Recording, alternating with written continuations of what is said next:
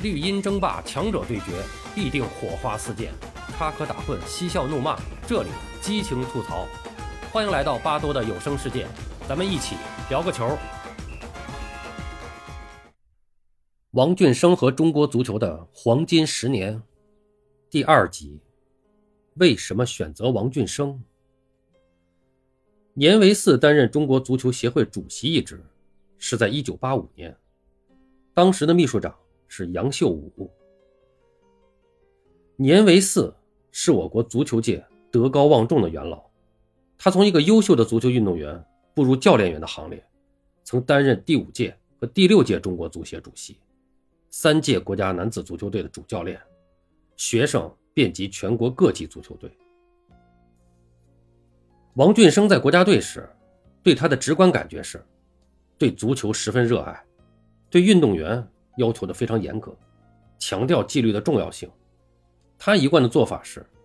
是非清楚，奖罚分明，对运动员的生活和思想十分关心。王俊生称这种管理方法为“软约束，硬管理”。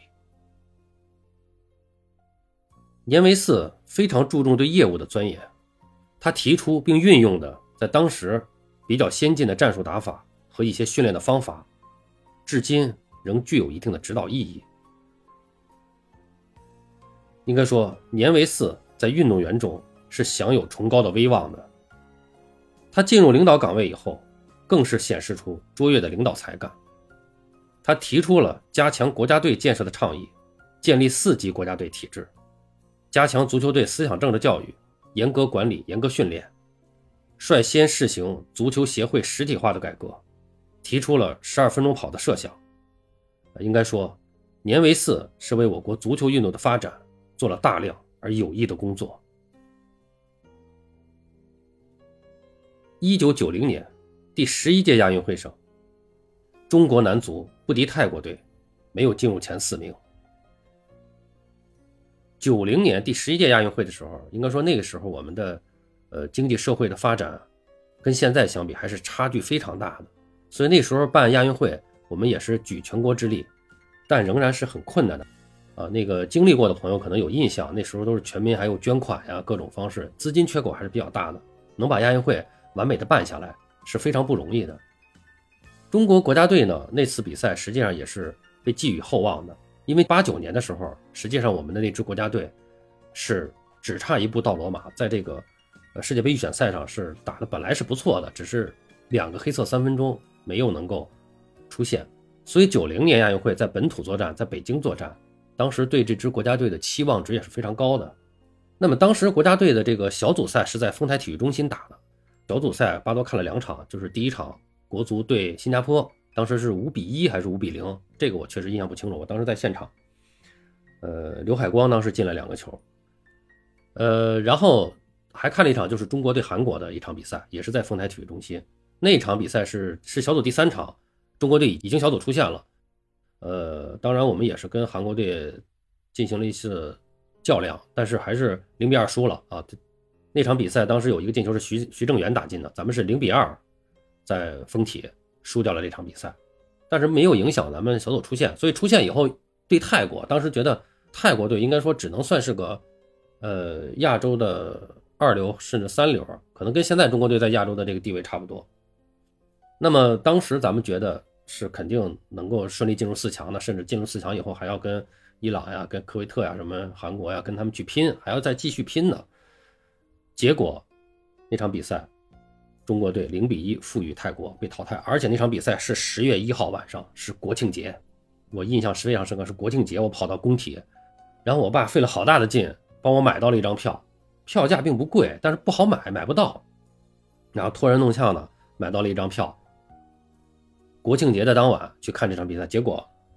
全场比赛泰国队只有一脚射门，过半场的进攻也是寥寥无几，只有这么一脚射门打进了一个球，真的是对我这个幼小的心灵啊，还是稍微有点幼小的心灵有点小打击，热火朝天的到现场去看了，结果比赛输了。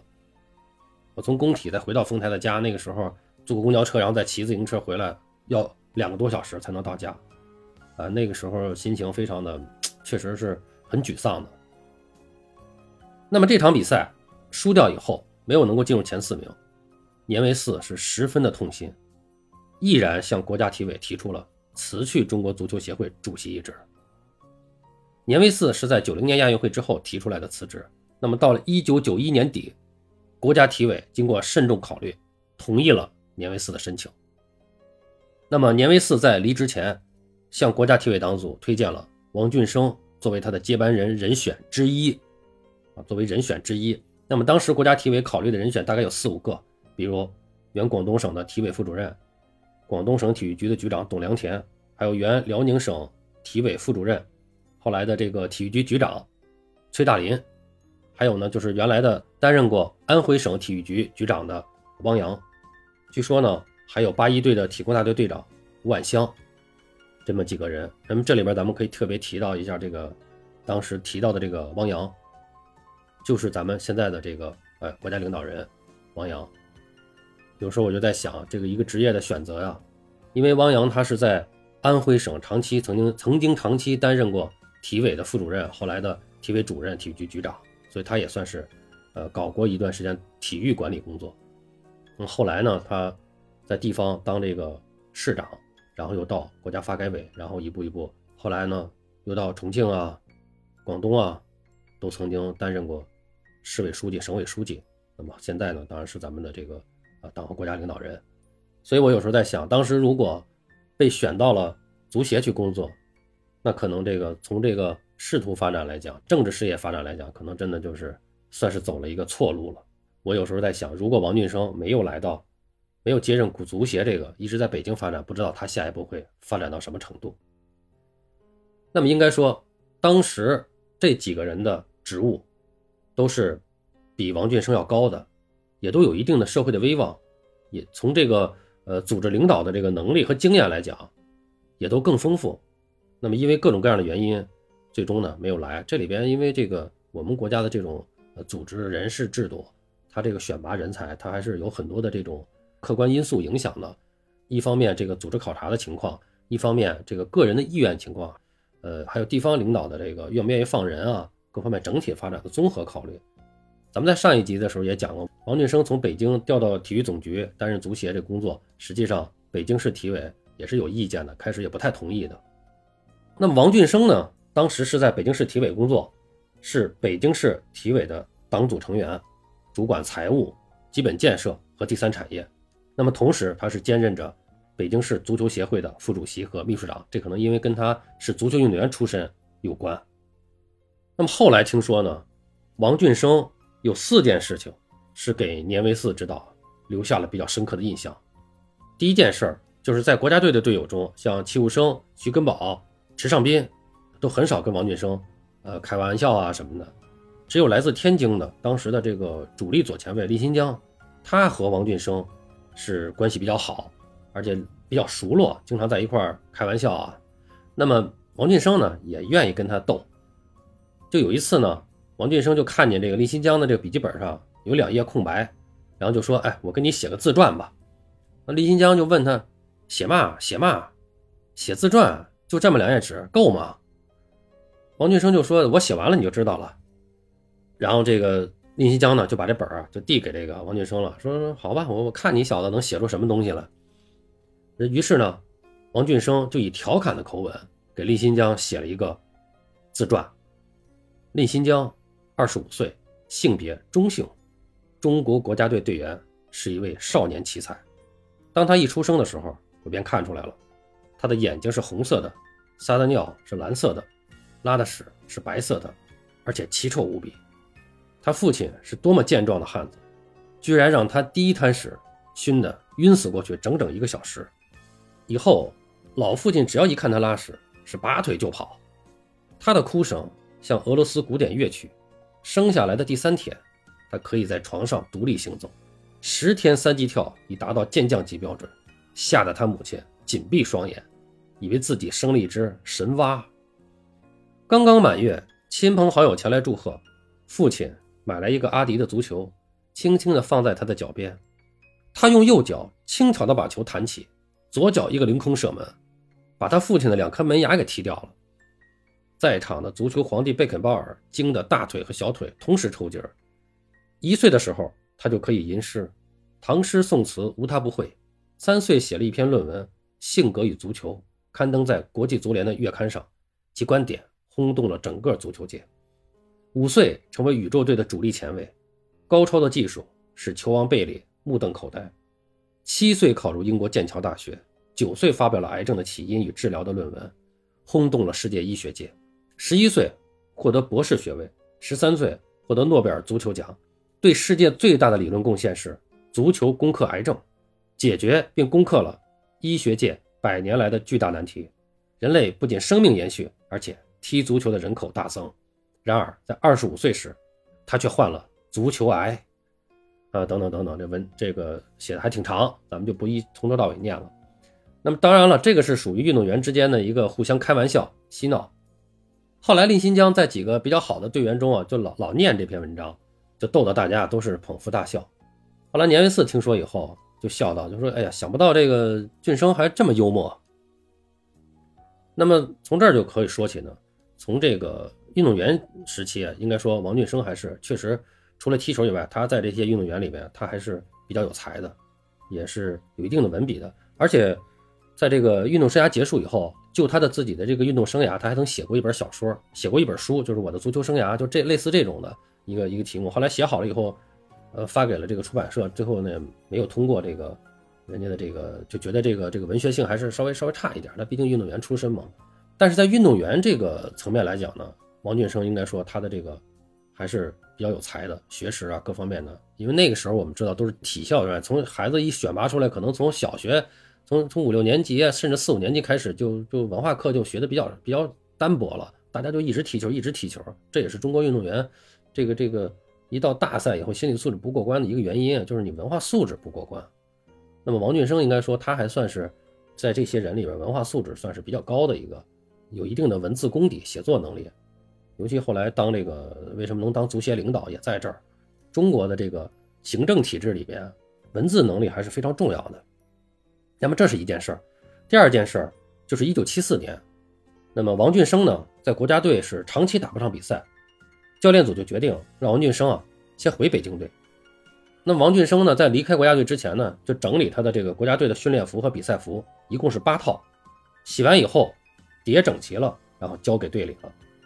那在他看来呢，这是一件非常平常的小事儿，而且按照队里的规定，就是你走的时候，你离开国家队的时候，要把这个装备都要交回来。应该说他是按照规定做的，并且是洗干净、叠整齐了以后归还的。那在当时呢，很多队员都不是这样做的，绝大多数就是一团往那儿一扔，一都给你了啊，甚至就把干脆就把有的衣服，有的可能就是为了留个纪念，国家队的服装啊什么的纪念，可能就带走了，或者说哎，就是觉得这衣服还挺好，这就揣不揣不就都拿走了，包括一些装备。那这件事儿呢，应该说对年指导呢印象也是比较深刻，每每提到这个事儿，就对这个王俊生称赞有加。第三件事儿。就是一九八八年，高峰文带领国家队是准备迎战日本队，争取这个奥运会的出线权。而且一九八八年，高峰文带领的这个国家队是最后是在这个奥运会的预选赛上是击败了日本，然后进军了这个奥运会。应该说，咱们的国家队只有两次是通过预选赛正经八经打打比赛打出去的，一次就是一九八八年，一次就是咱们后面要说的二零零二年。那么一次是奥运会，一次是世界杯。那么当时呢，高峰文带队要打这场比赛，需要这个灯光场地训练，但是当时这个训练场地呢，一时就联系不上，训练场地一时就联系不上，然后呢，就找到了这个王俊生。那么当时这个王俊生呢，是在北京市体工大队当大队长，然后就非常热情的接待了国家队，及时的给他们协调解决了一些问题。哎，那么年指导呢，就对这个事儿非常的满意。那么第四件事儿呢，就是一九九零年。就是徐根宝带领的这个国奥队在小组预赛中，呃，先是客场挑战朝鲜队，是一比一逼平，然后其他比赛都打完了以后，回到国内最后一场主场设在了新东坛体育场。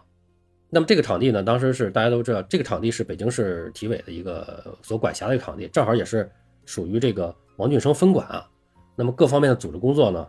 王俊生就配合的比较好，而且组织的非常好，很顺利。其中做的这保障工作做得非常好。当然那场比赛打的还是非常不错的。那场比赛的时候，就说是国奥队当时就是，呃，想要小组出线，是咱们主场打平朝鲜就可以出线。然后最后中国队是凭借范志毅的一个投，应该是在上半场，范志毅接接那个角球，一个头球攻门，打在那个横梁下沿弹入网中，那么是一比零战胜了朝鲜队，取得了小组的出线权，然后才到了到了吉隆坡参加这个呃奥运会预选赛的六强赛。那么这次保障工作呢，年维四也觉得，哎，这王俊生的这个工作能力确实比较强，办事效率也比较高，所以就是这么四件小事儿。给年维四的印象是比较深刻的，呃，所以呢，在年维四辞掉足协主席的同时，也是呃重点推荐了这个王俊生，呃，那么最终呢，还是经过咱们说叫经过这个组织程序嘛，就是这个呃国家体委的组织人事部门专门到北京市体委呃进行这个工作情况的了解，实际就是组织考察，然后综合各种的因素以后呢，包括跟其他的人人选的这种对比。最后呢，给国家体委进行汇报，那么是最终呢，国家体委是选择了王俊生。好了，朋友们，王俊生和中国足球的黄金十年，今天我们就讲到这儿，我们下期继续。